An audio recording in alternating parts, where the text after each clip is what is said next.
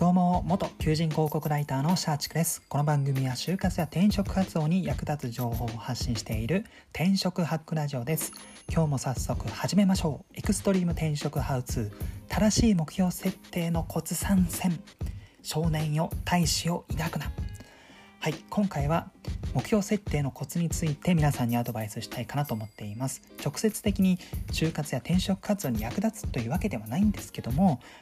物事の全ては全部目標設定に応じてどう動くかどういうふうにスケジュール組むのかっていうのを決めていますので、まあ、今回放送する正しい目標設定のコツさえ分かれば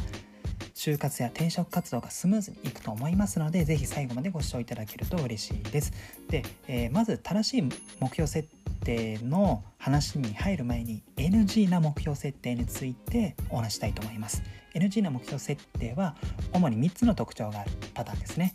1つ目が漠然的な目標になっている。で2つ目は高く掲げすぎている目標になっている。で3つ目は期限を設けていない目標になっている。この3つが当てはまる目標設定というのは正直 NG です。例えて言うならば、まあ、ダイエットするぞっていう目標は NG ですね。何でしょうこの漠然的になっていますし期限を設けていませんいつまでにダイエットするのかって分かってないですよねはい結局この掲げているものの目標としてどう行動するかわからないっていう状態ですので思いを胸に時間だけ過ぎていって結局何もできなかったと自己嫌悪に陥ってしまってますますやる気が失ってしまうっていうこの負のスパイラルに突入してしまうのでこれは NG な目標設定なんですよ。で他にも、えーと、高く掲げすぎている目標設定っていう点で言えば同じダイエットで、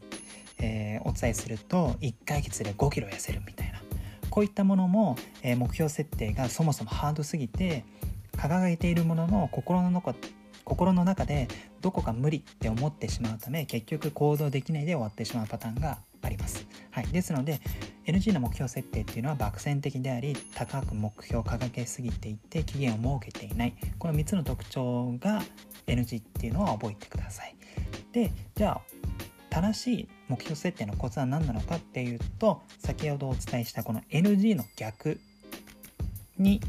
逆で考えると、まあ、OK になります。はい。えっ、ー、と、OK な目標設定の3つのコツなんですけども、1つは具体的になっている。で、2つ目、これ2つ目はちょっと高く掲げすぎている目標とはちょっと逆説というわけではないんですけども、まあ、ちょっと似てる概念で目標を分割している、まあ、低い目標を積み上げるようにしている。で3つ目は期限を設けている。この3つのポイントを抑えられている目標設定っていうのは正しい目標設定になります。ダイエットで例えるならば6ヶ月で5キロ痩せようとかこういったものは良いかなと思います。ちょっと私自身がダイエット経験があんまり本気になったことがないのでこの例えで言ってる6ヶ月5キロがいやめちゃめちゃハードなんですけどっていう場合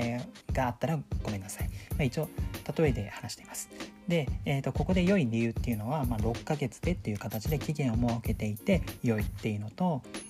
えーとまあ、具体的に数字まで落とし込めているので、まあ、それでどう行動すべきかっていうのもある程度この目標から逆算して導き出せるので正しいかなと思っています。で加えてよりよくするならば6ヶ月で5キロ痩せるの上に、えーと、大きな目標設定の2つ目でお伝えしている目標分割してみるみたいなところをやっていくと良いかなと思っています。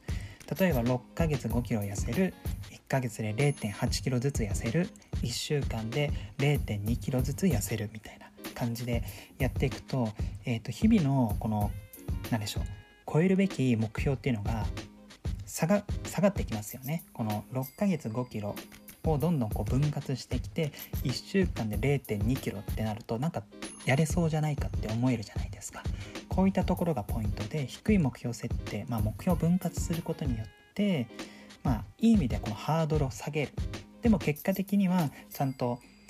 この全体的な目標設定に対してちゃんとコミットできるような形になっているのでこういうふうに目標を分割するっていうのも非常に良いです。はい、